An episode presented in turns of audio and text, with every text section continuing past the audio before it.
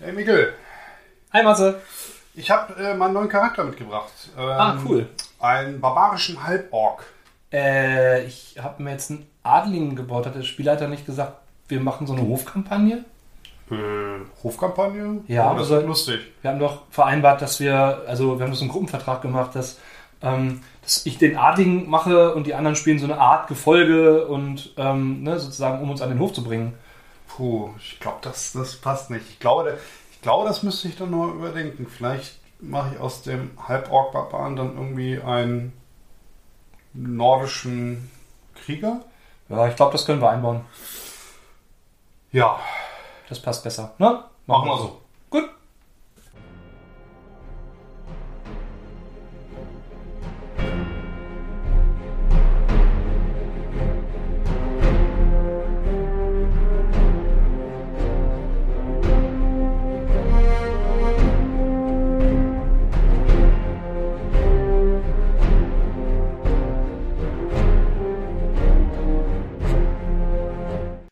Mikkel. Hi Matze.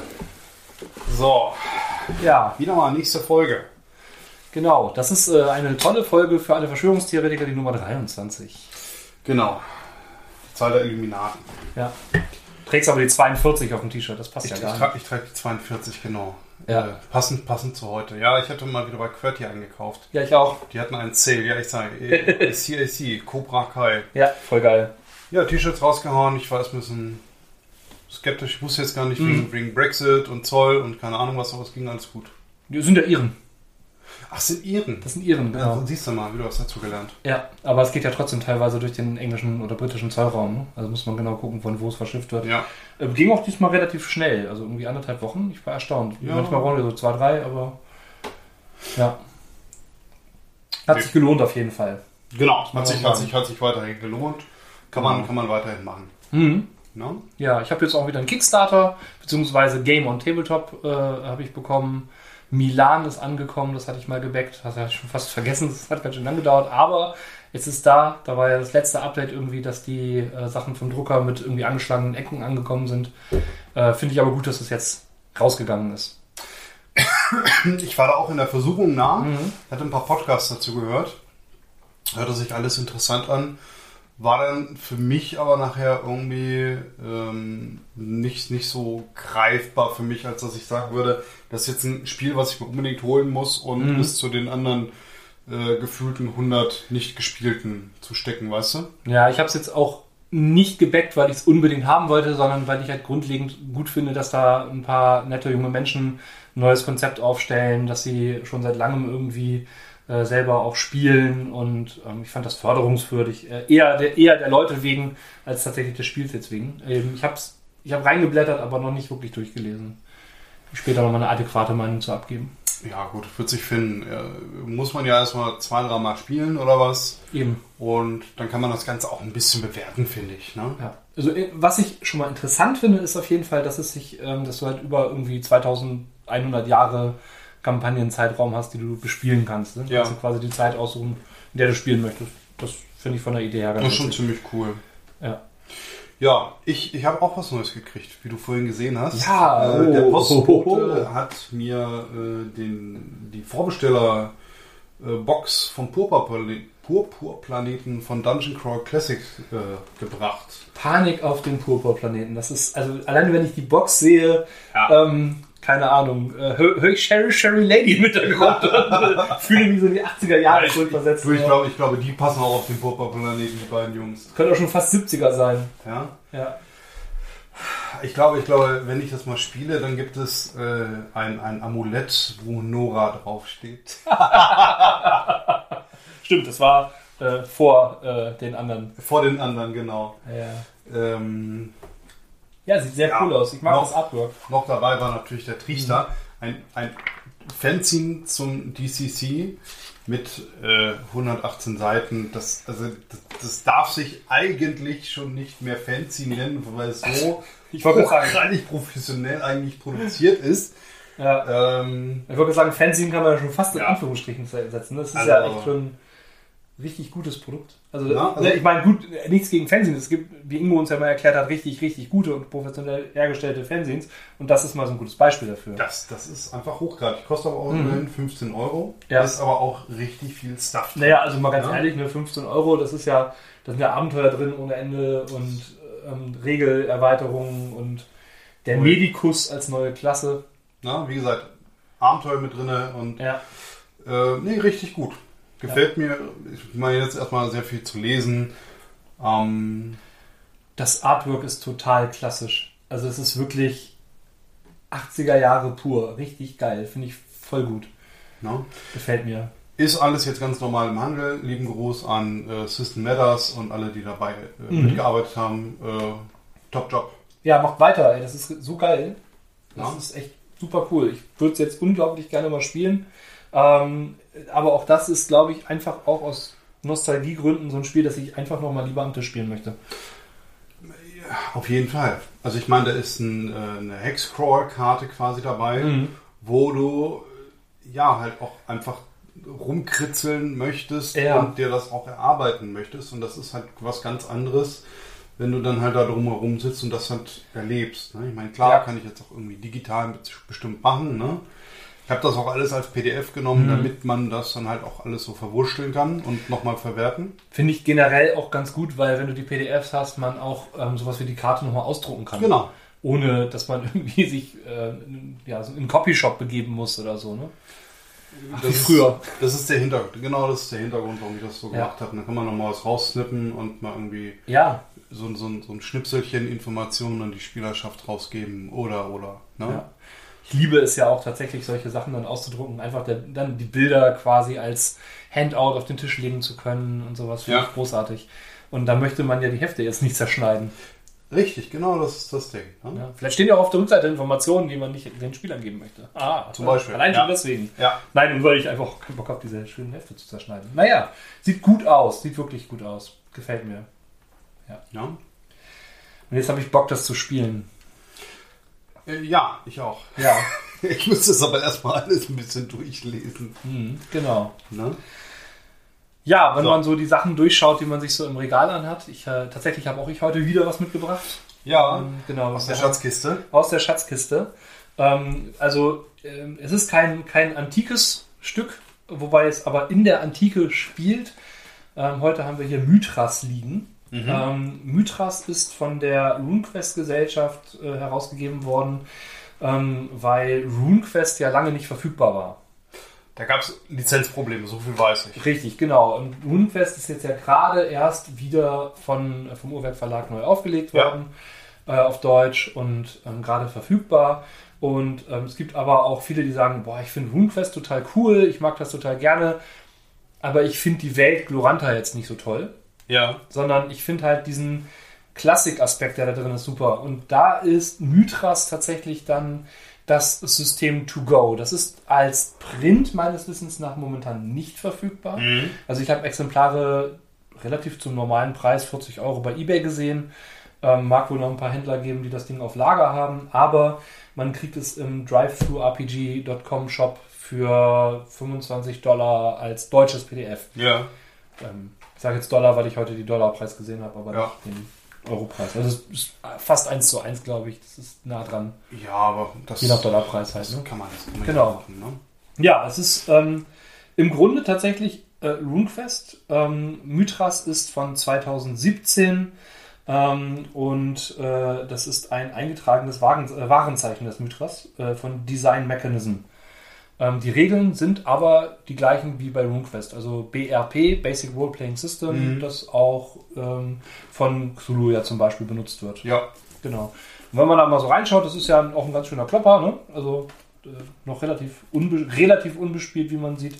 Knapp 400 Seiten ähm, und äh, ganz viele Tabellen drin. Äh, so ein bisschen klassisch könnte man fast sagen. Ne? Also äh, ja, ähm, auch ein bisschen Fan Fantastik mit drin, hinten drin, ne? wenn man so ähm, das Ganze mit irgendwelchen äh, fantastischen Wesen bespielen will äh, hat man nicht nur Tiere drin, sondern auch sowas wie Panthermenschen sind hier drin beschrieben oder Oger. Ähm, also man kann da im Grunde genommen dieses System benutzen, um jede klassische Fantasy-Welt mit zu bespielen. Mhm. So, wem also D&D mit dem Level-System zu, ähm, weiß ich nicht, zu digital funktioniert, sag Ja. ich mal. Ähm, da ist das BRP ja so ein bisschen, so ein bisschen fließender. Das heißt, das ist mit Sicherheit auch ein ähm, System äh, für Leute, die einen langsamen Fortschritt oder einen graduellen Fortschritt von Charakteren lieber mögen. Ist das so wie bei ähm, Cthulhu, dass du effektiv am Ende der Session die Sachen steigern kannst, die du quasi äh, verwendet hast oder beziehungsweise nicht, nicht, nicht erfolgreich verwendet hast? Mm, Ja, du hast so eine Art Erfahrungspunkte-System.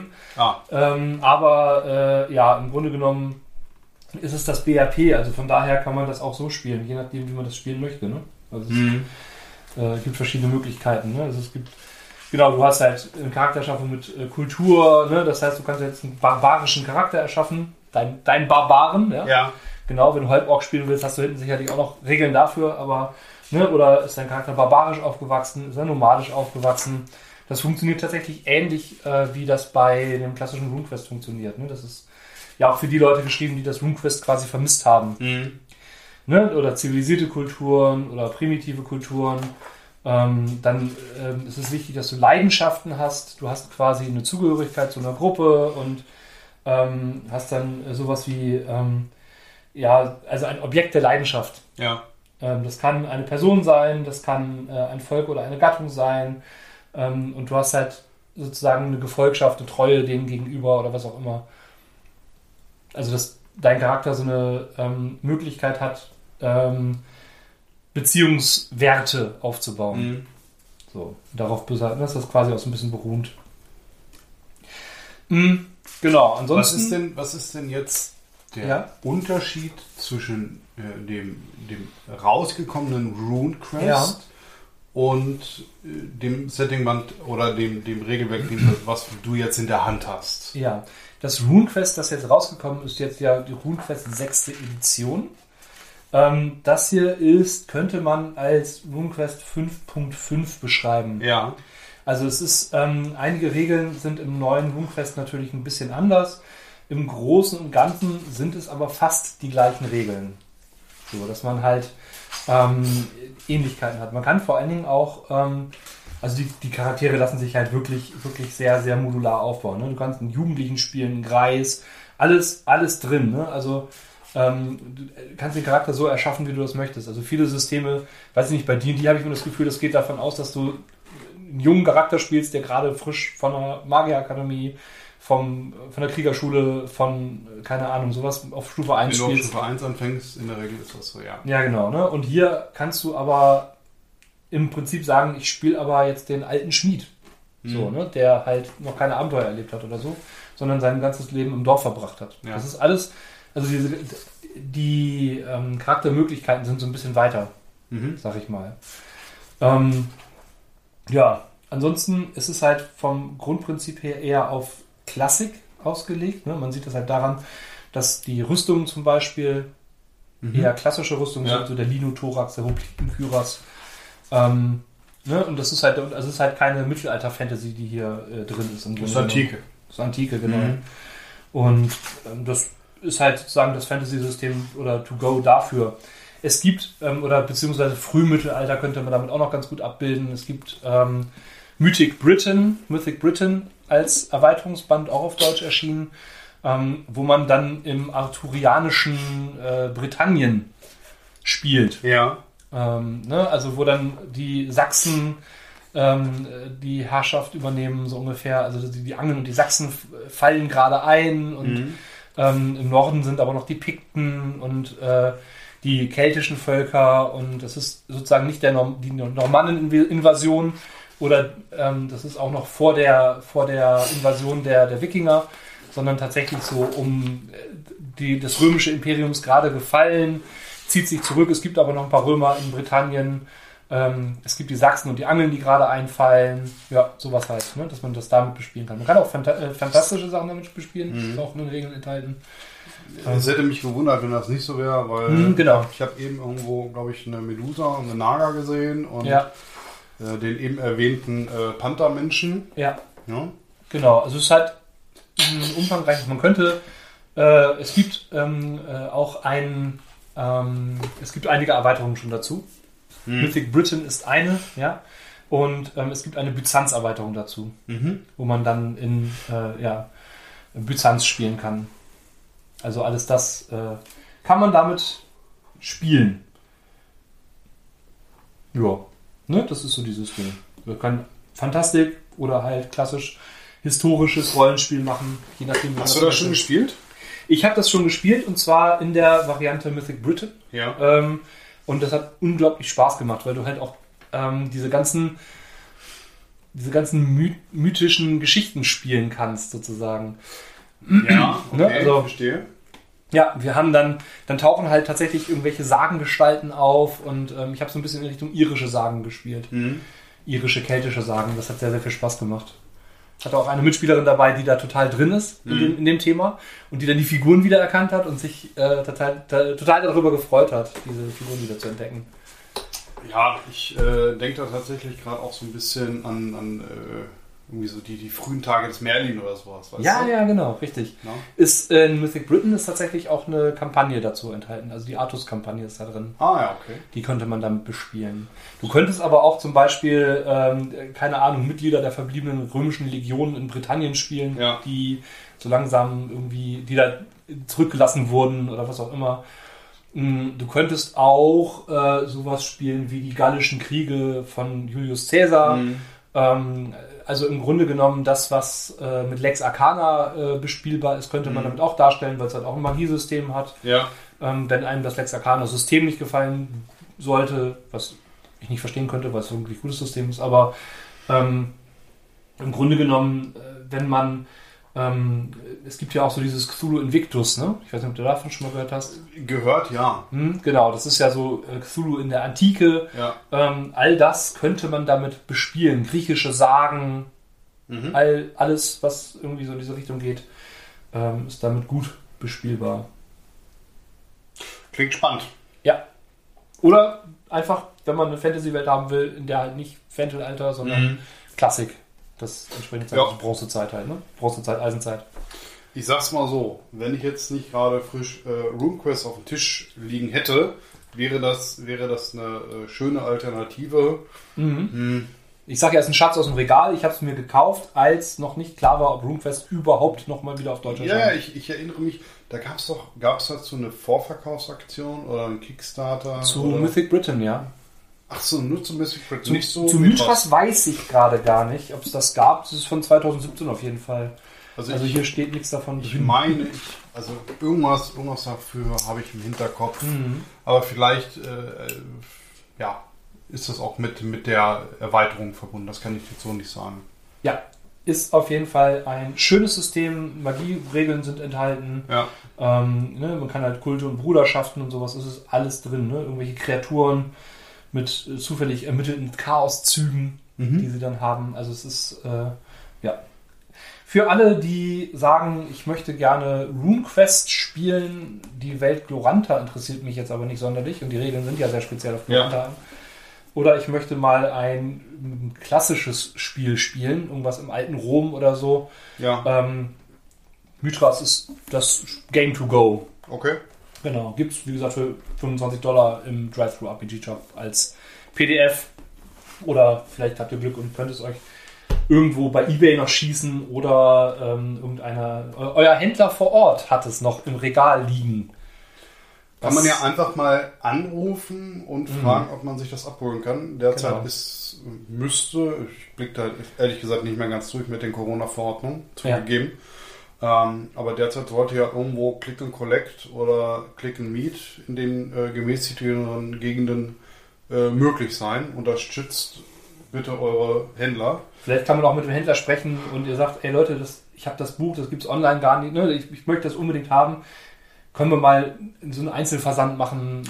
Also, Also wir haben es wir haben's gerade, ich weiß nicht, ob du es mitgekriegt hast, mit äh, Kais Welt der Spiele in Wolfsburg. ja, Äh, denen steht das Wasser bis zum Hals. Ja, einigen Händlern geht es gerade nicht sonderlich gut. Also, wenn ihr die Option habt, äh, euren Händ- Händler vor Ort zu unterstützen, macht das bitte. Sonst wird es die irgendwann nicht mehr geben. Und das wird uns alle auf die Füße fallen. Und gerade solche Schätze aus dem Regal wie Mythras Ja. liegen dann in diesen Läden, in diesen, meistens tatsächlich in irgendwelchen Kramkisten oder stehen in einem Regal bei Sonstiges und ähm, hm, das wäre sehr schade, wenn das einfach in irgendeine Konkursmasse fließen würde und äh, ich erinnere mich an die ein oder andere Konkursmasse, wo dann die Übernehmenden gar nicht wussten, was sie da haben und das Geschreddert. geschreddert haben. Ne? Ja. Also das fände ich sehr, sehr traurig. Ist halt ein wirklich in kleiner Auflage erschienenes äh, Buch. Deutsche RuneQuest Gesellschaft e.V. steckt da mit dahinter. Ja. Sowas ist, finde ich, auch förderungswürdig. Genau wie die Händler vor Ort. Ja, ja das, äh, wir, müssen, wir, wir sind alle selber dafür ein bisschen zuständig, dass die kleinen Läden erhalten bleiben, Mhm. egal ob das äh, die kleine äh, Buchhandlung ist oder der kleine Ja. Spieleladen. Oder auch nicht ganz so ganz kleine Buchhandlungen. Also wir verlinken ja zum Beispiel immer auf Graf. Das ist hier unsere lokale Buchhandlung, die aber auch deutschlandweit verschickt. Also das Ja. ist ja ähm, so eine Sache, die ich wichtig finde. Ähm, genau, damit habe ich mich jetzt auch irgendwie in letzter Zeit nur so semi beschäftigt, weil ich jetzt ja RuneQuest gelesen habe. Mhm. Aber ich hatte mir eine Serie angeguckt und hatte gesagt, Mensch, guck dir die mal an. Genau, du hast mich drauf gebracht. Mhm. Ähm, nämlich äh, Shadow and Bone, Legenden der Grisha. Ja. Zu finden auf Netflix. Ist jetzt die erste Staffel raus. Äh, es sind acht Folgen, Mhm. jeweils um die 40, 45 Minuten. Kann man also schnell durchgucken. Genau, ist eine Buchverfilmung, also ne, äh, Ja. basierend auf Romanen. Ähm, es sollen mindestens vier Staffeln kommen, Mhm. wobei die vier Staffeln wohl nicht ausreichen werden, um die Serie an sich zu erzählen. In der Kürze zumindest, also wenn das Ja. bei den acht Folgen pro Staffel bleibt, wird es eng.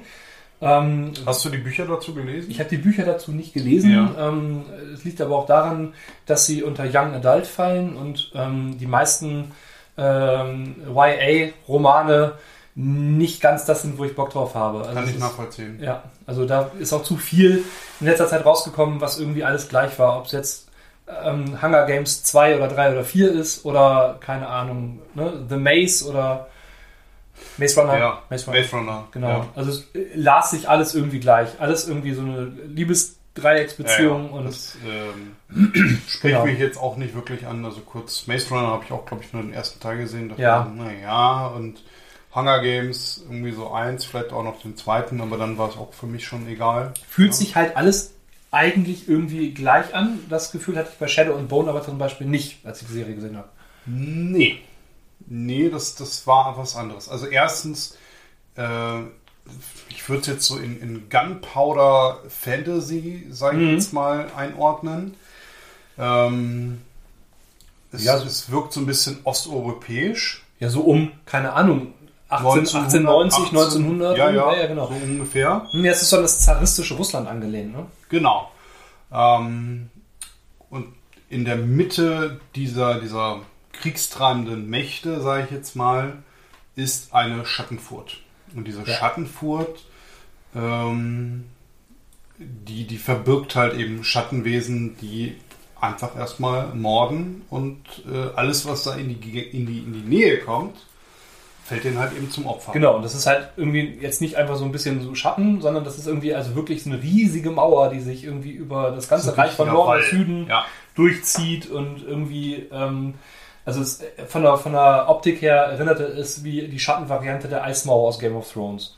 Ja, das ist äh, bloß gefährlicher, weil die Mauer äh, an sich ein Schutzwall ist. Ja. Aber diese, diese Schatten, das ist halt eher etwas Verzehrendes. Ne? Genau. Und um, um diese, diese Schattenfurt hat quasi, aus, äh, quasi Kriege ausgelöst, weil Mhm. einzelne Bereiche sich äh, durch diese Schattenfurt quasi ähm, unabhängig machen wollen oder Ja. unabhängig sprechen wollen, was wiederum dann die, die herrschende Macht quasi verhindern möchte, weil es dann natürlich die, die Position schwächt.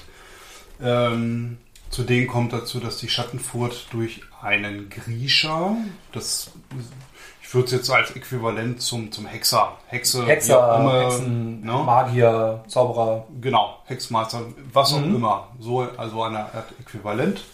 Ähm, und dieser, dieser Grisha hat das quasi äh, verbrochen, sage ich jetzt mal. Die sind ja irgendwie auch so ein bisschen, habe ich das Gefühl gehabt, eingeteilt. Also es gibt so, die können ein Element quasi beeinflussen. Genau, wobei Schatten und Licht zum Beispiel jetzt nicht so das Element ist. Also es gibt ganz klassisch äh, Wind, Wasser, Feuer. Mhm, genau. Ähm, Dann gibt es diese, diese ähm, Herzens, äh, Former. Herzensformer, heißen sie genau, Heartrender im, Ja. im Ähm, ja. ja. also das, äh, diese, diese Former, das sind sowohl, also können sowohl Heiler sein, Ja. als auch ähm, äh, ja, Folterknechte, sage ich Mhm. jetzt mal. Die können das Herz irgendwie beeinflussen.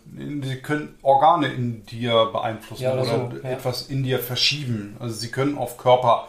Das ist eigentlich eine ganz perfide, Ja. bö- böse, böse Sache. Ja. Die, äh, meistens, also ähm, die, die Kriegerischen unter denen stoppen einfach das Herz von irgendwelchen Gegnern oder zerreißen das oder lassen es Ja. so schnell schlagen, dass es irgendwie Ja. ja, tötet. Genau. Oder ähm, sie beeinflussen, das sind ja auch so Leute, die dann quasi Leute gewogen machen. Du könntest, sie- du könntest zum. Beispiel, genau, du könntest zum Beispiel das, das Herz ein wenig langsamer schlagen lassen, Ja. um dich zu beruhigen oder halt eben Mhm. schneller und so weiter und so fort. können auch den Herzschlag wahrnehmen irgendwie, ne, von Leuten. Genau. So ein Ding. Ähm, Dann äh, total spannend fand ich die eine, die ist ja auch eigen, einzigartig, die irgendwie Gesichter formen kann und so. ne? richtig, richtig, genau. Die bei der äh, Zarin angestellt ist, also der Zarin geschenkt wurde, ähm, um sie kosmetisch jünger zu halten. ja, genau.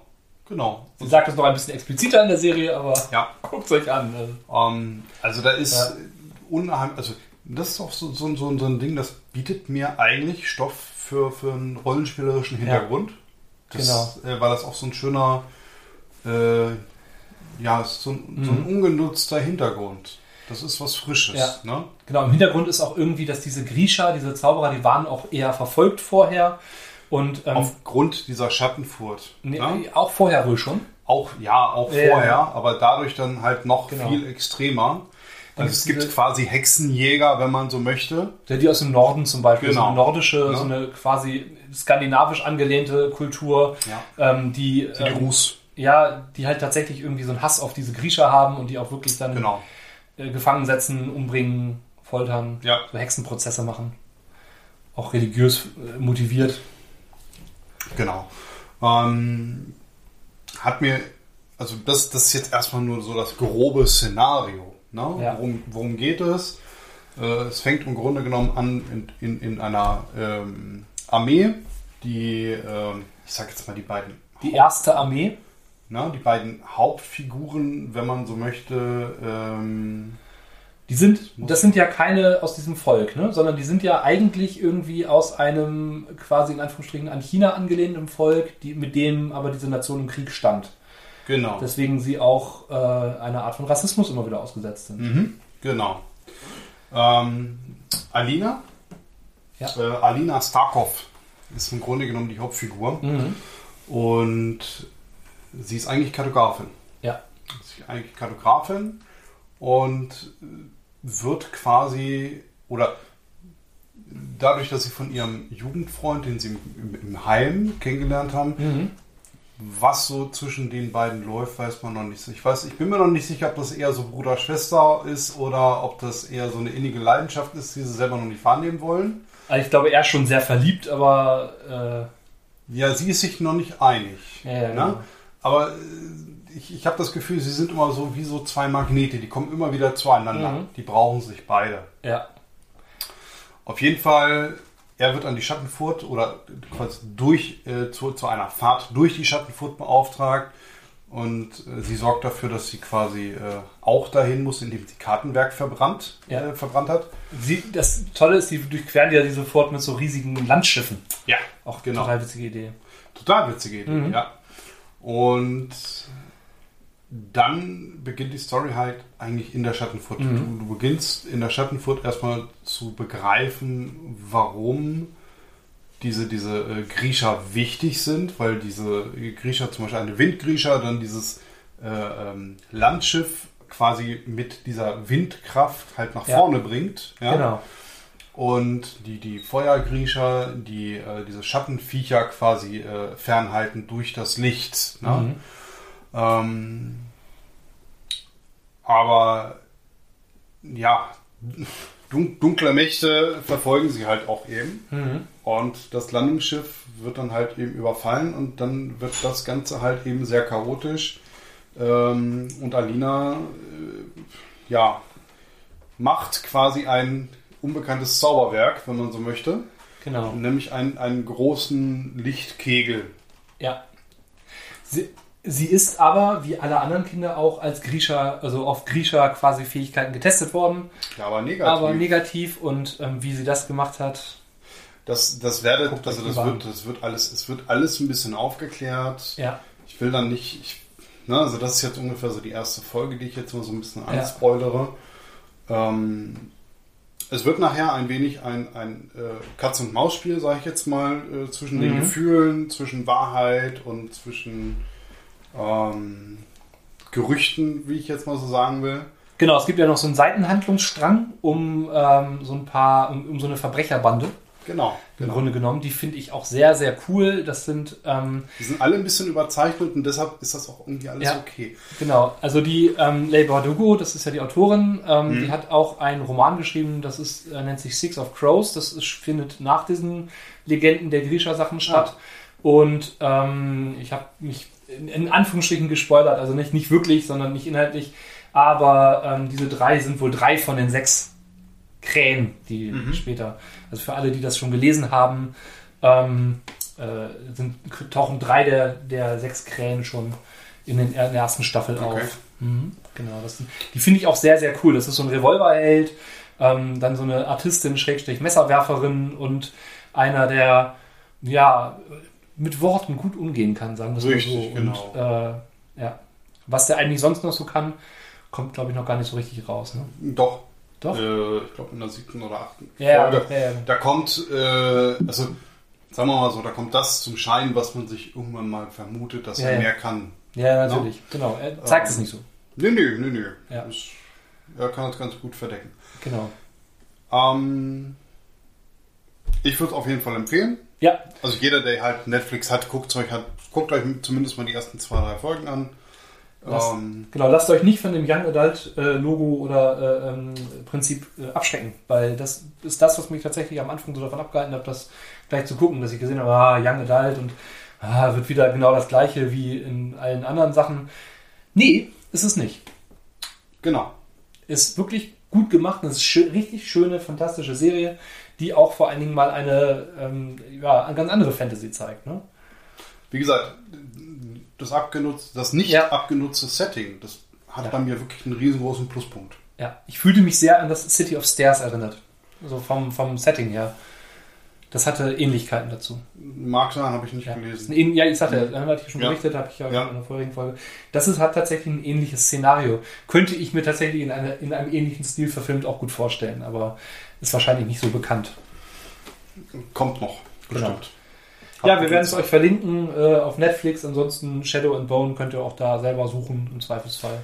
Aber diese, diese drei Banditen, ne, Ja, ja. die ergänzen sich untereinander echt super. Ich, ich habe mir schon immer gedacht, dass diese, diese Charaktere, das ist ja irgendwie so die ultimative, total aufeinander abgestimmte Truppe. Als hätten die Ja. sich vorher, als hätten, sich, als hätten sich die Spieler dieser Charaktere vorher gut abgesprochen, was sie dann machen wollen. Genau. Mensch, das ist ja fast eine Überleitung zu einem Hauptthema. Was? Die goldene Brücke. Die goldene Brücke, genau. Ja, äh, das Gruppenkonzept, beziehungsweise Mhm. das Gruppenkonzept kann ja auch Teil des Gruppenvertrages sein. Ja. Gruppenvertrag hatten wir ja grob öfters mal angesprochen. Mhm. Äh, heute geht es prinzipiell um das Gruppenkonzept. Ja. Das heißt, wie finde ich möglichst am Anfang ein Mhm. passendes Konzept, das unsere Gruppe im Spiel sich gut ergänzt und funktioniert. Was wollen wir spielen? Wo wollen wir hin? Ja, Ja, man kennt das ja, wenn man am Spieltisch sitzt und ähm, sagt, ja, wir, ne, keine Ahnung, wir spielen jetzt DSA, Ja. D&D, Shadowrun und zum nächsten Mal bringt irgendwie jeder einfach irgendwie irgendeinen Charakter mit. Und man hat vorher zumindest irgendwie abgesprochen, keine Ahnung, ich spiele den Kämpfer, ich spiele den Magier, ich spiele den Dieb.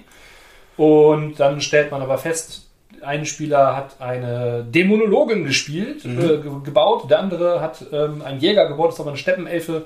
Und ähm, irgendwie ähm, gibt es überhaupt gar, keine, gar keinen gemeinsamen Grund, warum diese Charaktere, äh, selbst wenn sie im ersten Abenteuer aus irgendeinem externen Grund zusammengewürfelt werden, danach noch zusammen rumlaufen sollten. erstens das und zweitens, ähm, man schafft sich selber eine, eine unheimlich hohe Off-Time, wenn man Genau. solche äh, Charaktere sich bastelt, die zum Beispiel sagen, ich gehe nicht in die Stadt, Städte sind böse. Ja, ich schlafe nicht in einem Bett oder wie auch immer. Mhm, Ja. Genau. Oder äh, sobald irgendwie irgendeine offizielle Autorität mich erblickt, äh, werde ich im Grunde genommen sofort verhaftet, weil ja. Ja, Jetzt also ist- jetzt gerade, ist- gerade wenn ich, wenn ich DSA nehme und äh, die äh, Mhm. Dämonenbeherrschung nehme, dann, dann ist es halt eben negativ belastet. Genauso, Also, ja. Im im feinsten Sinne. Ne? Also wenn, ich, wenn du nicht sofort auf dem Scheiterhaufen landest in manchen Mhm. Gegenden. Ne?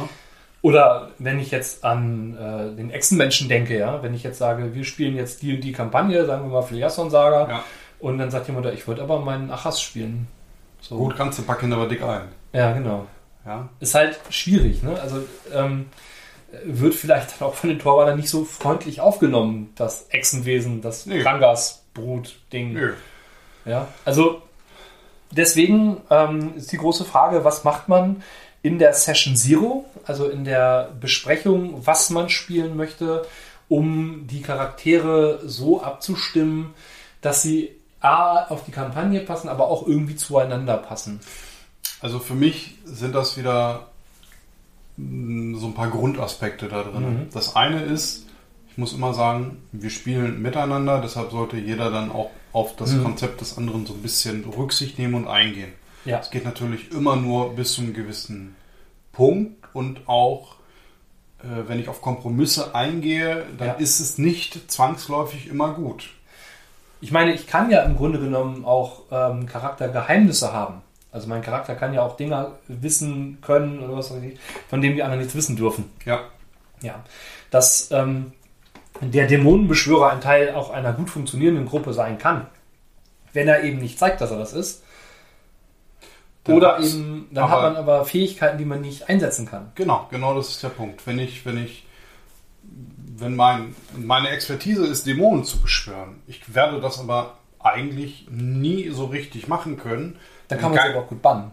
Ja, ich geißle mich aber selber. Natürlich. Ich habe, äh, das ist, das ist so wie ein Kämpfer, ja, der, Mhm. der richtig, der, der ein richtig guter Kämpfer ist. Das ist halt eben sein Ding. Ähm, wenn wir aber in der Glücksbärchen-Kampagne hängen, Ja, ja, wird schwierig, wird anstrengend. wird, wird anstrengend. Natürlich kann ich immer noch Rollenspiel betreiben, gar keine Frage. Eben. Aber macht es mir Spaß, wenn ich von vornherein weiß, dass ich meine Expertise eigentlich nicht äh, äh, benutzen kann? Oder ich muss halt dafür sorgen, dass ich meine Expertise dann irgendwie benutzen kann. Ja, jetzt mal beim Beispiel dieses Dämonenbeschwörers zu sein. Dann muss man halt gucken, okay, ich halte, die, ich halte die dritte Wache und wenn alle anderen schlafen, dann hole ich mir eben mal kurz meinen Gotongi und schicke den schon mal vorscouten. Klar, kannst du machen. kannst du machen. Das Ding ist halt immer nur, und das wissen wir aus Erfahrung am Ja. Tisch, die anderen Spieler, Spielerinnen kriegen es ja mit. Mhm. Ja? Und selbst wenn sie es nicht mitkriegen, äh, irgendwann fällt es irgendeinem auf. Mit Sicherheit, ja. Und dann hast du wieder eine, eine riesengroße Diskussion um Dämonen sind böse, Dämonenbeschwörer Mhm. äh, sind auch böse.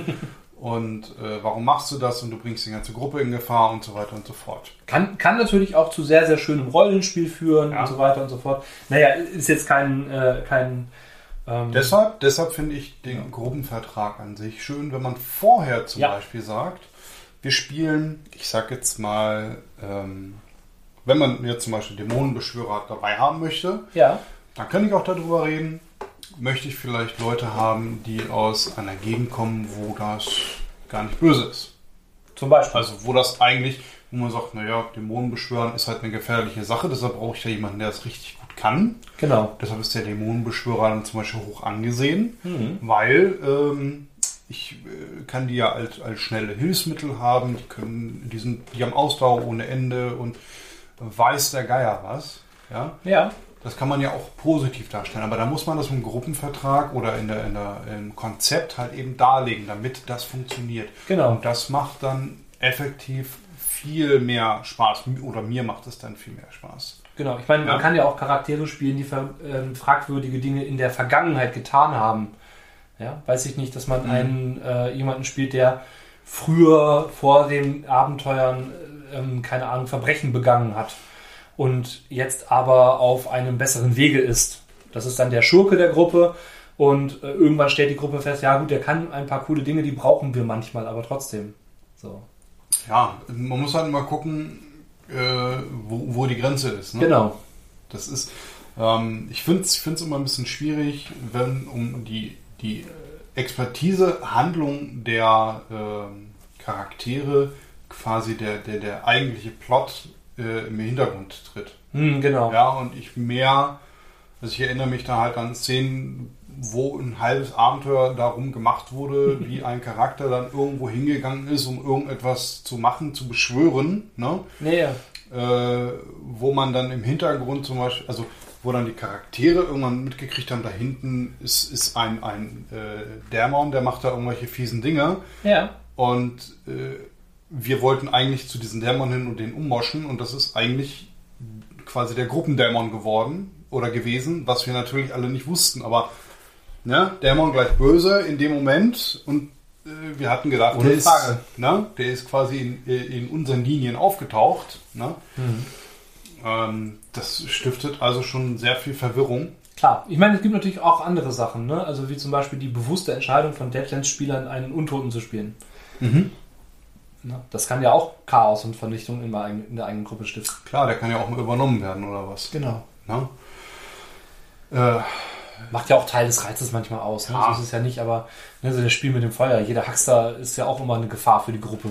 Du, es kann, es kann auch äh, lustig sein, wenn du, ich sag jetzt mal, äh, vierurige Charaktere hast, die irgendwo aus aus der Wildnis kommen und dann hast du, ähm, ja, ich sag mal, einen hochadligen Puderkopf dazwischen. Na klar. So, das, kann, das kann total lustig sein und man kann auch vielleicht voneinander lernen und so weiter.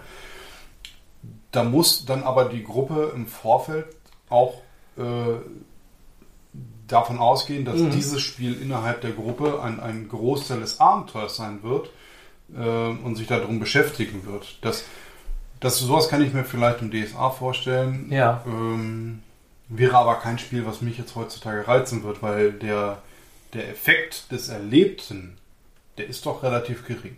Ja, also ich meine, ne, klar, natürlich entstehen natürlich auch tolle Abenteuer oder tolle Geschichten dadurch, dass eine völlig bunt durcheinander gewürfte Truppe aufeinander trifft und irgendwie plötzlich Abenteuer aber erlebt. Aber es ist halt viel, viel einfacher für die Spielleitung und auch viel einfacher für die Mitspielenden, äh, wenn äh, vorher grob geklärt wird, ähm, was überhaupt so ein gemeinsames Ziel der Gruppe ist. So. Wo wollen wir überhaupt hin? Und äh, wenn ich jetzt drei habe, die sagen, ach, eigentlich äh, finden wir es ganz lustig, uns irgendeiner Gauklertruppe anzuschließen und irgendwie lustig durch die Gegend sehen, und der andere sagt, ich äh, habe aber meine heilige Mission, ja, dann geht das halt auseinander, ne?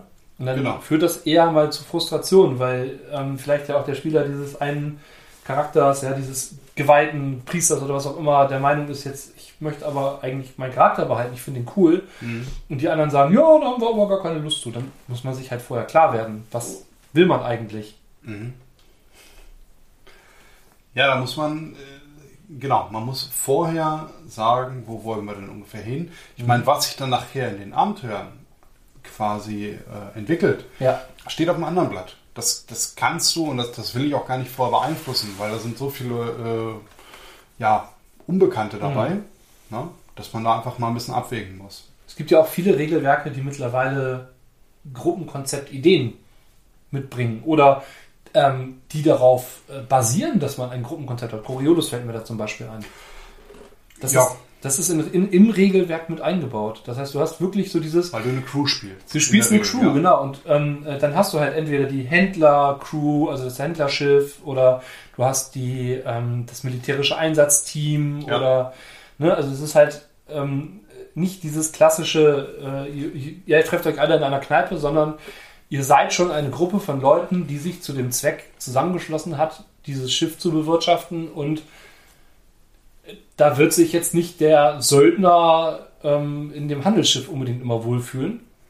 Es sei denn, Es sei denn, er ist halt zum Beispiel angestellt. genau, es sei denn, er ist da angestellt und das ist dann halt seine, Security ist seine Aufgabe, ne? so ungefähr. Das aber, ist dann aber auch eine Motivation genau, und das ist äh, vertretbar. ja. Ja? Aber wenn es jetzt ein Wissenschaftsschiff ist, wird es zum Beispiel vielleicht ein bisschen langweiliger. Nur kurzfristig, wenn ich sage, ich buche jetzt hier eine Passage. Ja, genau. Ja. Das, äh, ich meine, das, das, kann ja, das kann ja auch gut funktionieren. Wenn ich Mhm. jetzt sage, ich spiele einen Wissenschaftler auf dem Handelsschiff, weil ich von A nach B muss Ja. und dem Handelsschiff passiert dann irgendetwas und das findet der Wissenschaftler dann so interessant, dass er sagt, ich bleibe jetzt mal bei der Crew und äh, untersuche das. Ja. Oder- Sozialwissenschaftler. Der die Crew untersucht. Ja, aber der könnte, der könnte ja auch irgend, irgendwelche ähm, Ja, Ungereimtheiten äh, auf, auf Ja, äh, natürlich. ne, irgendwelchen medizinischen Grund oder wie auch immer. Vielleicht äh, haben die ein, Ja. ein Artefakt dabei, äh, was er untersuchen möchte. Mhm. Ist, halt- ist halt aber auch ein Beispiel für ein Spiel, in dem das Gruppenkonzept schon Bestandteil des Spiels an sich ist. Das ist jetzt ja in vielen klassischen Systemen nicht unbedingt so. Ich meine, ähm, gut, wenn wir jetzt Shadow, Shadowrun nehmen zum Beispiel, ähm, das basiert ja schon mal auf der, auf, auf der Annahme, dass alle in Anführungsstrichen irgendeine Form von Berufskriminellen spielen. Ja, zumindest in der Bereitschaft, definitiv, ja. Genau, ne? also es geht halt darum, äh, sozusagen, dass alle gemeinsam irgendwie sich mit irgendeinem Auftraggeber an den Tisch setzen, der ihnen Geld dafür gibt, Dinge zu tun, die vielleicht nicht unbedingt immer im Rahmen des Legalen sind. Da muss aber trotzdem vorher ein gutes Gruppenkonzept entstehen, weil ich wissen will, ja, will ich jetzt eine Gruppe spielen, die ähm, grundsätzlich erstmal die Betäubungsmunition in die Waffen lädt und versucht, so irgendwie äh, Verluste zu vermeiden auf beiden Seiten? Oder ähm, spiele ich die ähm, eiskalten Auftragsmörder, denen das völlig egal ist? Ne? Ja. Also, ähm, wenn ich da so einen Auftrag annehme und ich sitze am Tisch ja, mit meinem Charakter und ich habe so einen, ich sage jetzt nicht pazifistischen Charakter, aber jemanden, der sagt, ich vermeide es einfach irgendwie, Leute zu, Leute zu erschießen und alle anderen sagen, ja, natürlich nehmen wir den äh, Search and Destroy Auftrag an und wir machen die Gang kalt. So. Das, das eine ist ja erstmal die Grundstimmung, aber Genau. es, geht, es geht ja auch um die, sagen wir mal, Fertigkeiten, die wir anwenden können. ne? Genau. Ähm, brauch, brauche ich fünf Hacker in der Gruppe? Ich glaube nicht. Naja, wenn ich eine Hacker-Kampagne spielen würde, schon. Genau. Das wäre Dann- was anderes. Das wäre das Genau Gruppenkonzept. Genau das. Genau das. Genauso wie ich auch eine Gruppenkonzept, äh, ein Gruppenkonzept äh, mir vorstellen könnte, eine Gruppe, die nur aus Magiebegabten besteht. Könnte auch sein. Ich erinnere mich noch an, an eine historische äh, Kampagne, die wir früher gespielt haben, vor über 20 Mhm. Jahren. Da hatten wir einen Pool aus sieben Magiern und einem Mhm. Halbelfen, Ja. der auch nachher Magier wurde ab Stufe 10. Ja. Ähm, also das und das, das war großartig. Mhm. Das, also die, bei DSA 3 gab es ja dann noch diese Regeln mit, äh, ich bringe dir was bei, du bringst mir was bei und so konnte Ja, ja, man sich klar. dann äh, quasi helfen und so weiter. Ähm, das, das war nachher alles sehr überoptimiert Mhm. und äh, sehr ausgenutzt. Aber man hat die Regeln noch einfach mal benutzt. Man konnte zusammen Artefakte machen, solche Sachen wie ein Unitatio, also äh, die, die äh, Ballung der, der Astralenergie und der Konzepte hatte endlich mal einen Sinn ergeben. Das wird dann endlich mal genutzt. Ja. Regelmechanismen, die man sonst Ja. nicht nutzen kann. Genau wie die Magiegruppenregeln bei Shadowrun, die ja auch selten genutzt werden. Mhm. Oder wenn, dann ist es der eine Charakter, der sich irgendeiner NSC-Gruppe anschließt oder was Genau. weiß ich was. Das ist dann aber wieder so sein eigenes Ding. Ähm, da kann man auch als Gruppenkonzept machen. Wir spielen eine Gruppe von Magiebegabten, die das Ziel haben, eine magische Gruppe zu bilden. Ja. Aber ich muss da auch so an die verbotenen Lande denken. Ne? Ja. Wenn, ich jetzt, wenn ich jetzt überlege, so der Blutnebel, der verzieht sich und man kann jetzt endlich mal raus ins Land. So, ähm, ich, ne, wenn, wenn ich da quasi in der Rolle wäre, dann Mhm. würde ich mir ganz gewaltig überlegen, wen ich da mitnehmen würde. Weil da möchte ich Leute haben, die meine Fähigkeiten ergänzen Genau. oder mich auf irgendeine Art und Weise unterstützen. Man möchte ja auch als gemeinsames Ziel irgendwann eine Festung bauen. Ja. Das ist ja Bestandteil des Spiels. Also wenn ich jetzt, ich sage jetzt mal, den, den, den fußlahmen Greis hätte, der unbedingt mitkommen möchte, dann müsste der schon eine, eine gewaltige Fähigkeit haben. Zum Beispiel, vielleicht ist er ein mächtiger Magier, kann ja sein. Genau. Dann hätte das eine Bewandtnis, dass ich den mitnehme. Ansonsten würde er mich ja nur behindern, wenn er ansonsten, sagen wir mal, nichts hätte. Ne? Genau, genau. Oder er ist der beste Spurenleser im ganzen Lande, so, ne? Wer weiß Zum das Beispiel. Schon. Und ist mit dem Bogen aber so richtig gut. Trifft Ja. alles. Ja, ja, kann sein. Er, er humpelt zwar und ist langsam, aber er trifft Aber er alles. trifft. Er muss auch gar nicht mehr ran, Nein, nein, genau. Ja. weil er sein Bogen, ne? Genau. Ja, also das, das sind einfach so Gedanken, die sich jeder machen sollte. Das ist aber auch natürlich so ein bisschen äh, Handhabung bei der SL, dass die SL natürlich oder die na, Spielleitung insgesamt irgendwie mhm. gucken muss, dass, dass die natürlich ein wenig etwas verrät. Ja, ich sag klar, äh, das ist so ein bisschen der Klappentext. Ja, der Klappentext der Kampagne, wo ich sage, hierhin soll mhm. es gehen. Ne? Ich muss ja irgendwo hin, ja. möchte ich ja. Ähm, und dann weiß ich auch ungefähr, was für Charaktere dabei sind. Äh, früher war ich immer einer von, von den Spielleitern, die dann irgendwo gesagt haben, komm, spiel, was du willst. Und Spiel, was du mhm. willst, geht in, in der Regel immer irgendwo nicht so klar, weil irgendein anderer ja. Spieler äh, zurückstecken muss. Ich musste viel anpassen, wo ich eigentlich auch gar keine Lust mehr drauf habe. Ne? Ja, ist auch die große Frage. Man sollte ja auch, ähm, die Spielenden sollten ja auch die Möglichkeit haben, ihr Expertisenfeld zu haben. Genau. Wie doof ist das bitteschön, wenn alle das Gleiche können? Und ich habe meinen Jäger so gebaut, dass er ein bisschen schlechter Spuren lesen kann als alle anderen. Das kann ich aber gut. Aber weil die anderen das um einen Würfel besser können, äh, lesen die immer die Spuren. Genau. So, und ich habe Punkte in irgendwas investiert, was ich überhaupt nicht nutzen kann. Es gibt aber auch Fähigkeiten, die sind äh, redundant immer möglich. Also schadet nicht, wenn jeder Charakter irgendwie kämpfen kann. Zum Beispiel. Genau, kommt, kommt immer ein bisschen auf der Welt drauf an, aber ja. ja. Ne, also es schadet in den meisten Sachen nicht, wenn die Charaktere irgendwo. Gut, bei Cthulhu ist es vielleicht manchmal nicht nötig, ne? Also, manchmal nicht nötig, aber es ist erklärlich. Mhm, genau. Also warum denn nicht? Ne? Ja, wenn man, wenn man in den 20ern spielt, ne, dann werden viele den Ersten Weltkrieg mit ja, genau. genau. Das, also ich kann es mir gut erklären. Mhm. Ähm, außerdem ist das auch eine Zeit, wo man durchaus irgendwo, sagen wir mal, sein Gewehr oder den alten Revolver einfach quasi rumliegen hat. Ne? Genau, je nachdem. Ne? Vielleicht spiele ich ja in Berlin und spiele den kommunistischen Aufständigen, der ähm, gegen irgendwelche Freischärler-Truppen vorgegangen ist. Zum Beispiel, aber vielleicht bin ich auch irgendwo äh, in England auf dem Landsitz und genau. äh, habe einfach nochmal ab und zu mal die Wölfe, die an meine Schafe ran wollen oder weiß der Geier was. Oder, oder, oder, wenn man, eine, wenn man Erklärungen für Fähigkeiten sucht, muss man nur manchmal ein bisschen kreativ werden und ja. irgendwas findet man immer. Und wenn man sagt, mein Vater fand es wichtig, mich auf die Jagd mitzunehmen und hat mir das beigebracht. Ich muss da, ich muss da gerade schmunzeln, ich habe eine Con-Runde. Fate, ja. ähm, Fate Dresden Files. Ah ja. Mhm. Dann ging es dann auch darum, äh, äh, wir waren dann quasi im High Noon und ich habe eine Waffe gefunden. Mhm. Na? Fragt der Spielleiter, kannst du denn überhaupt schießen? Mein Kommentar war, hallo, ich bin Amerikaner. ja, ja, da gibt es ja diese, diese ähm, äh, Webserie, wo dann irgendwie auch Fantasy-Charaktere in unserer Welt spielen und dann irgendwie ähm, äh, alle irgendwie, ja, ich habe, ich ziehe meine Doppelpistole, Doppelpistole, die, ich habe als, ne, ich habe als Rasse Amerikaner gewählt, deswegen ja. hab ich, haben alle Doppelpistolen, das ist Standard-Feed ja. sozusagen. Der eine und du, ja, ich, ich nicht, ich habe irgendwie, ich habe Kanadier gewählt, dafür habe ich aber plus zwei Charisma, Krankenversicherung.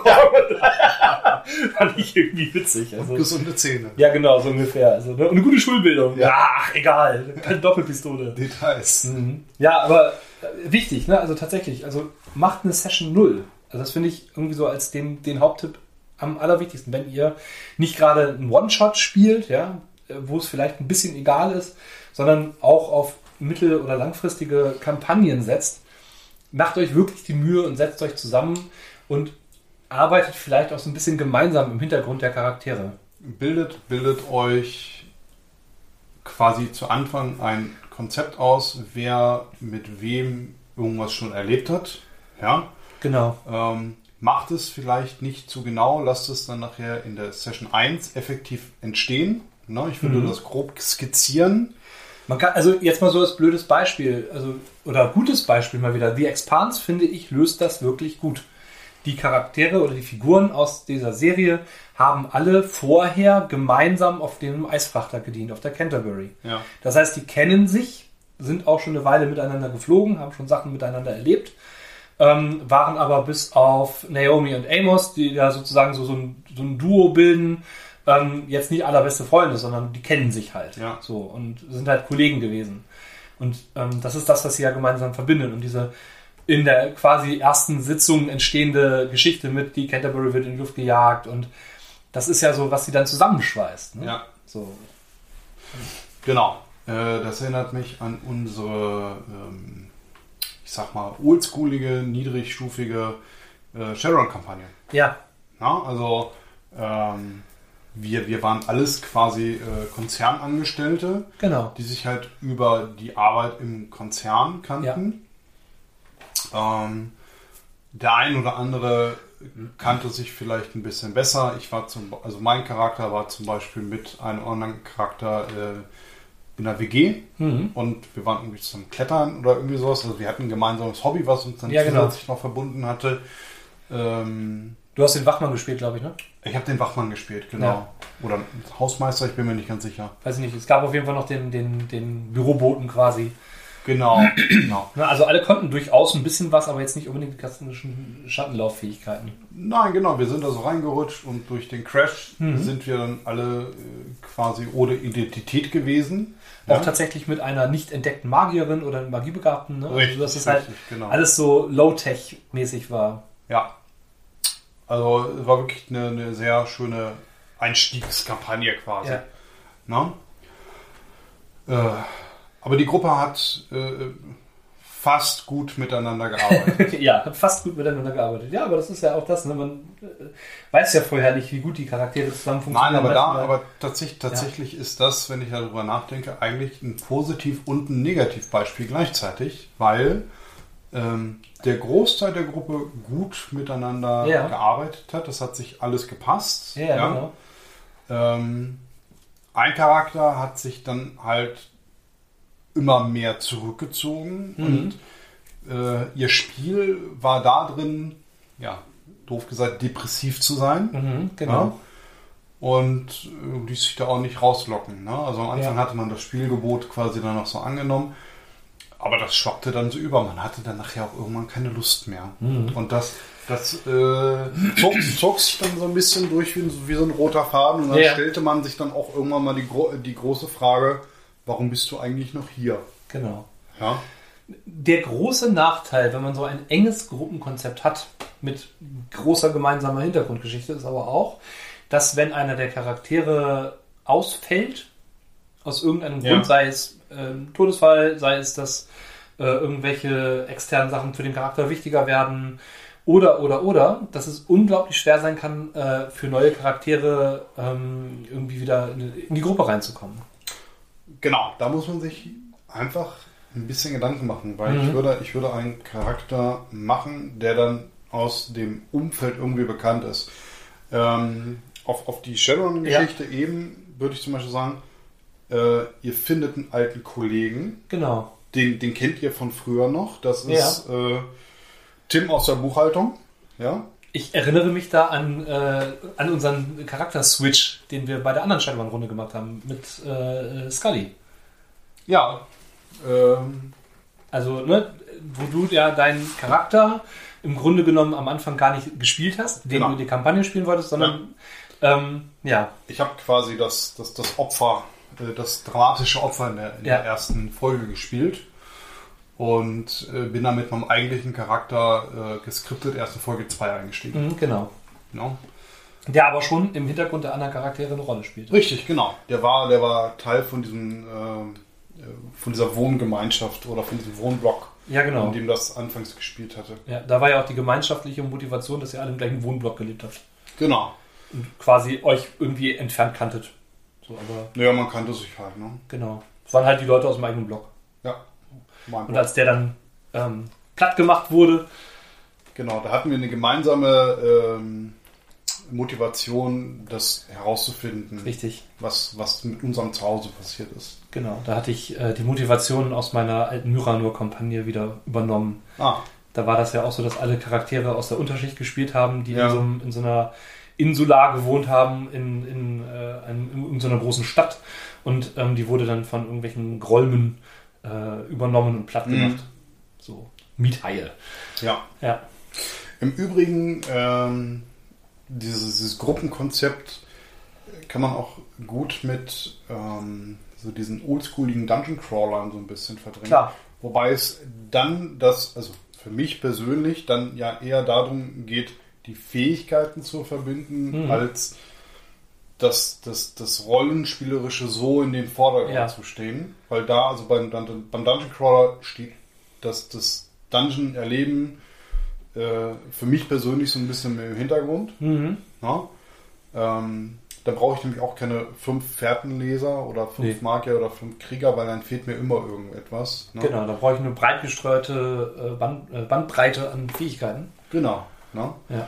Ähm, dafür habe ich dann auch ein bisschen den Vorteil, wenn mir dann einer mal hops geht, dann äh, kommt halt einfach Klar. mal einer dazu. Ich sehe, eure Gruppe hat keinen Magier. Kling. genau, Nehmt diesen Magier. genau. er ist gerade frei. Ja, ja, genau. Na? Ja, auch eine klassische Sache, ne? eine bestehende Gruppe, die dann irgendwie einen neuen Charakter aufnimmt, weil, weil sie den anheuern oder so. Weil sie den brauchen. Warum, warum denn nicht? Genau. Ne? Also ich meine, äh, gerade auf Shadowrun gesehen, dadurch, dass meistens keiner Bock hat, einen Hacker zu spielen, Genau. äh, machen wir seit Jahren dann immer den Meat-Hacker. Ja, Ja? Genau. Und der macht dann halt die, kriegt dann halt ein Stück von der, äh, von der, von der Gage und Ja. äh, übernimmt halt den, den Hackkram. wenn dann ein neuer Spieler dazukommt, der sagt, ich habe so Bock, einen Hacker zu spielen, kann er den gleich übernehmen, weil Zum Beispiel. wäre eine Idee, ne? Ja. Weil der, den kennt die Gruppe schon und Genau. Wobei man alternativ bei, bei also je nach Shadowrun-Kampagne, aber da Klar. kann man halt immer auch mal vom äh, Auftraggeber quasi einen zugeschustert kriegen mit so, hier, das ist mein Spezialmann, der Genau. ist voll im Thema. Ne? Und dann lernt man ihn quasi beim Run kennen. funktioniert auch in der Fantasy, ne? Wenn man jetzt gerade für jemanden arbeitet in, in einer Fantasy-Kampagne und der dann sagt, ich habe da übrigens meinen Vertrauten XY, ähm, den möchte ich euch gerne mitgeben. Genau, der ist voll im Thema, der, der, der kann für mich Genau. reden. Ne? Ja, genau. So ungefähr. Nee, das kann schon gut funktionieren. Ja. Ne? Also das sind alles, alles Möglichkeiten, die man einfach mal äh, verwenden kann. Ja. Ne? Ja, ich erinnere mich dran, dass ich mal in einer Gruppe ganz schwer reingekommen sind, weil die alle ähm, ganz, ganz eng miteinander waren und alle so ganz viele Geheimnisse hatten, gemeinsame Geheimnisse sozusagen und äh, Angst vor Spionage von außen. Ja. Und ich hatte echt Schwierigkeiten mit meinem Charakter da reinzukommen. Das war, das war doof. An, anfangs. Aber ich meine, es ging dann später, aber es war anfangs wirklich schwierig. Weil immer, wenn ich irgendwas machen wollte, hieß es dann von so ein, zwei Charakteren, "Ja, warum machst du das jetzt? Warte, wir gucken dir mal über die Schulter. Ja, ich bin da, ich bin da mittlerweile ein bisschen vorsichtig Mhm. geworden.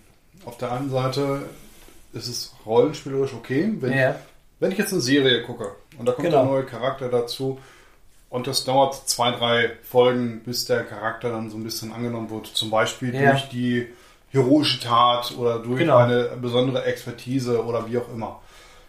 Finde ich das okay. In der Serie ist das gut. Das sind dann so zwei, drei Stunden. Ja, ich wollte gerade sagen, zwei, drei Folgen. Das heißt aber, das ist ja wie so ein, zwei Spielabende. Ja. Genau. Ähm, wenn ich das jetzt aber in einer äh, Rollenspiel-Session habe und das dauert zwei, drei Sessions, bis ich als Ja. Charakter aufgenommen werde, dann habe ich schon keine Lust mehr. Oder mein Charakter wird in, seiner, in seinem Wesen, in seiner Art nicht ernst genommen. Auch das, ja. Ne? Also wird veralbert. Zum sozusagen, Ne? Oder man gibt ihm einen doofen Spitznamen oder ja. sowas. Dann muss ich ja auch überlegen, äh, würde sich dann dieser, ich sag jetzt mal, nordische Krieger Ja. das äh, gefallen lassen? Würde der das einfach. Ja, ne? ja, wie, würde genau. er, wie würde er dann äh, handhaben? Ne? Ja, und das Ding ist halt, und wenn er dann quasi so reagiert, wie er reagieren würde und einen der anderen Charaktere verprügelt, ist er ja trotzdem raus. Genau. Oder, oder würde er vielleicht einfach trotzig sein und in einer Kampfsituation sagen, nö, ihr wisst doch, ich kann nichts. Ich bin Genau. nur Ballast für euch, wie ihr immer sagt. Ja, ja, genau. Ist aber auch doof. Ist auch doof. Ist halt wieder Ja. diese trotzige Kindreaktion. Ne? ja, muss man, glaube ich, einen guten Mittelweg finden. Aber generell, ne, also das ja, ist ja, glaube der, ich, der gute Mittelweg ist die, der Gruppenvertrag, wir wollen miteinander spielen und miteinander etwas erleben. ja, und im Gruppenvertrag hält man ja vielleicht auch so ein bisschen den Ton der Kampagne fest. Ja, So, die Tonart, die Gangart, ja. Will ich eine bluternste Kampagne spielen ähm, mit äh, Todvernichtung, die Charaktere stehen kurz vorm Kollaps und äh, kriegen ständig auf die Schnauze und äh, am Ende gehen sie vielleicht als Sieger hervor oder das große Böse gewinnt doch. Oder möchte ich eher so eine Bier- und Brezelrunde spielen? Und dann ist das auch egal, ne? klar, das kommt, ja, ist grob Teil des Ja. Gruppenkonzeptes. Das Genau. auch das gehört mit dabei. Ja, Ja.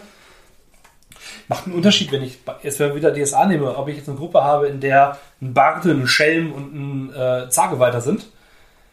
stelle ich mir sehr unterhaltsam vor. Stelle ich mir sehr unterhaltsam vor, werde ich aber mit meinem grimmigen äh, Torwartkrieger vielleicht nicht glücklich in der Runde. Nee, und der Bandstrahler auch nicht. Genau.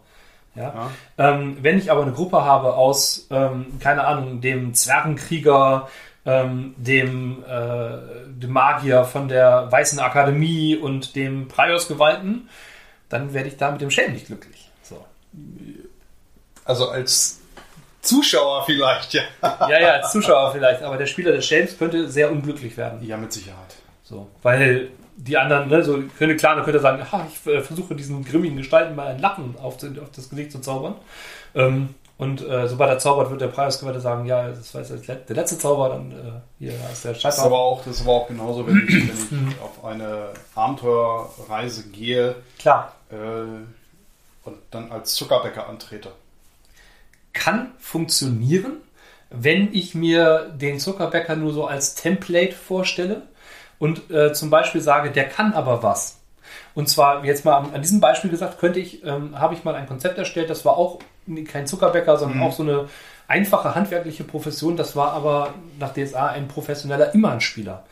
Der hat die Ausbildung eigentlich gemacht, sozusagen, um, weil er eine Ausbildung machen wollte, aber eigentlich wollte die Gilde ihn nur haben, weil er so ein guter Immerspieler war.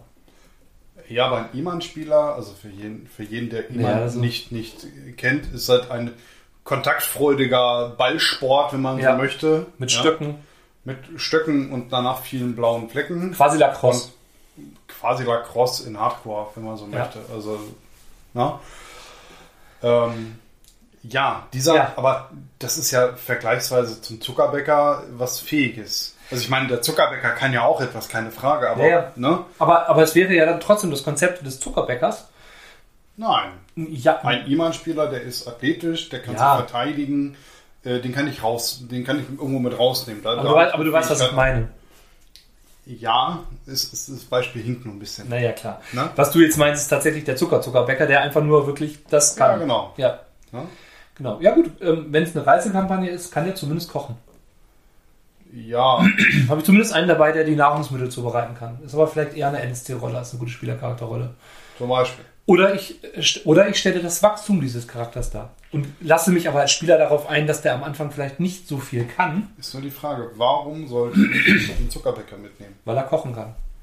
Ja, das kann ich vielleicht selber. Wenn das, die, wenn das das Einzige ist, Klar. ne, dann sind wir wieder beim, beim Klotz Ja, ja. am Bein. Ne? Vielleicht ist er ein netter Kerl. Vielleicht ist er so ein netter Kerl, sympathischer Kerl, Ja, dass alle kann, ja, kann ja sein. Vielleicht ist es auch mein Schwager Genau. oder mein Bruder. Sind wir wieder beim Gruppenkonzept. Ne? Der ist nicht dabei, weil er was kann, sondern der ist dabei, weil er wer ist. Genau. Es ist nur die Frage, macht das auf Dauer Spaß? Mir, mir Mhm. würde es zum Beispiel keinen Spaß machen. Das, also mir würde es Spaß machen, wenn dieser Charakter, ähm, sag ich mal, die Möglichkeit zum Wachsen hätte. Und- ja, das kommt dann immer aufs System drauf an, wie lange Genau. das Wachsen dauert. Richtig, genau. Und das ist halt eine Frage dieser Heldenreise sozusagen. Ich, hab, ich kann ja meinem Charakter am Anfang auch nicht offensichtlich nützliche Fähigkeiten geben, die aber vielleicht dann an einigen Stellen zu kreativen Lösungen herausfordern.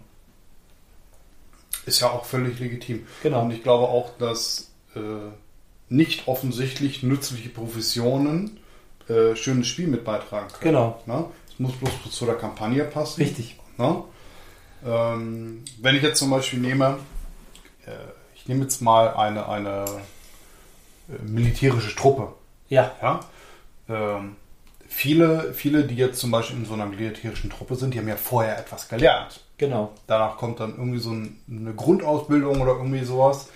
Das heißt, die haben dann irgendwie alle erstmal äh, Schusswaffen, Nahkampf und, Irgendwas. und eine Grundathletik.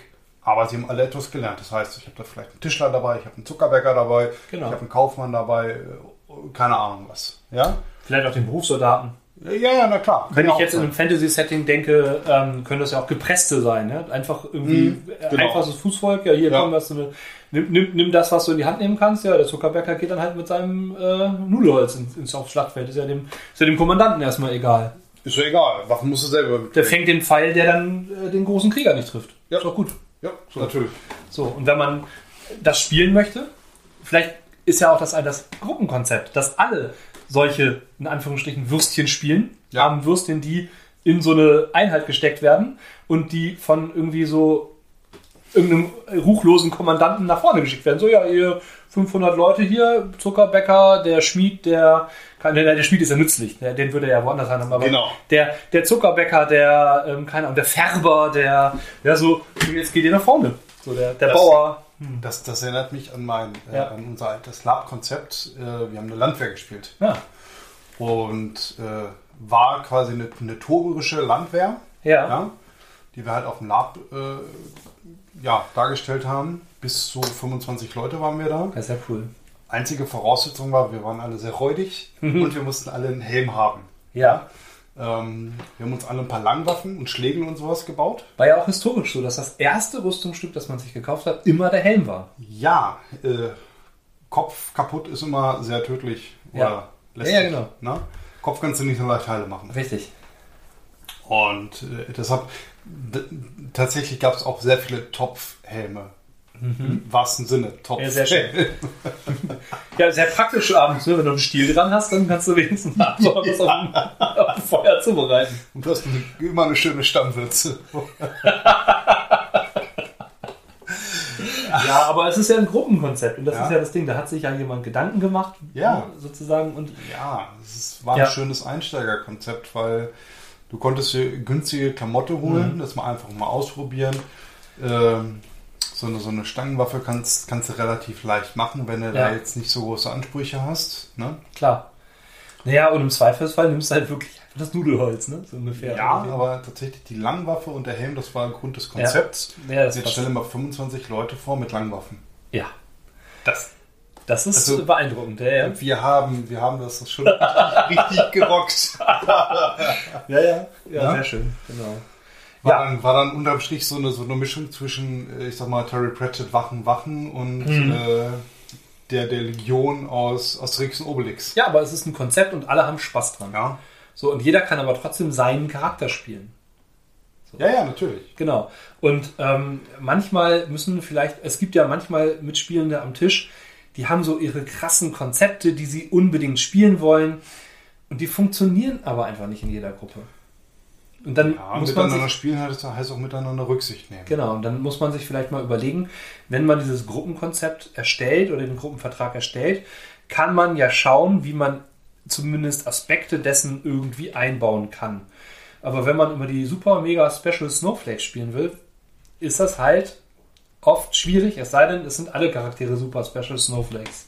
Das Grundkonzept funktioniert halt auch nur dann, wenn sowohl Spieler als auch äh, Spielleitung auch einfach mal während der Session 0 sagen, nein, das passt mir nicht.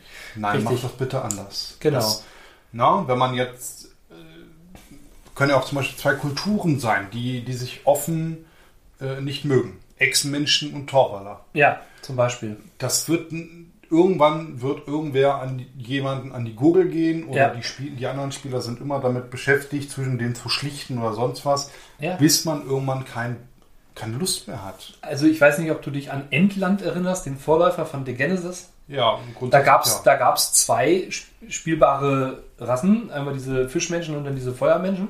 Und ähm, da war im Spiel hart gecodet, wenn die aufeinandertreffen, drehen die beide durch und am Ende ist einer von beiden tot. Mhm. Fertig. Das heißt, du konntest die gar nicht in eine Gruppe bringen. Ja, gut. Teil des Konzeptes, ob ich das gut finde, ist was anderes, aber es Ja. ist so. Genau, aber das ist halt so. Und dann muss ich aber auch klarstellen, dass wenn ich die Charaktere erschaffe und wenn dann zwei Spieler ankommen, der eine sagt, ich spiele den, der andere sagt, ich spiele den, ja cool, dann spielen wir jetzt mal kurz den Kampf aus und dann macht sich der andere einen anderen Charakter. Genau. Oder was? Das ist ja, Ja. ist ja, ist ja albern, genau. Ähm, ja, muss man halt schauen. Also wie gesagt, es ist eine gemeinsame Motivation zu haben, hilft schon mal. Eine, Genau, eine Idee, ähm, wie gesagt, festzulegen im Gruppenvertrag, welche Tonart hat unsere Kampagne überhaupt. Ist es eine sehr ernste Kampagne? Ist es eine, so eine Happy-Go-Lucky-Kampagne? So Glücksbärchi-Kampagne? Ja. ja. Oder ist es vielleicht eine, die so ein bisschen plätschernd, casual ist? Oder das, ne, da muss man als Spielleitung ja auch gar nichts vom Abenteuer verraten, aber man kann ja trotzdem die Tonart. Ja, die Tonart, aber, aber grob, grob zu sagen, wo wollen wir hin, worauf Genau. habe ich Lust. Ne? Das ist ja, wenn ich jetzt, ich nehme jetzt mal die Baubaut-Kampagne. Ja. Ne?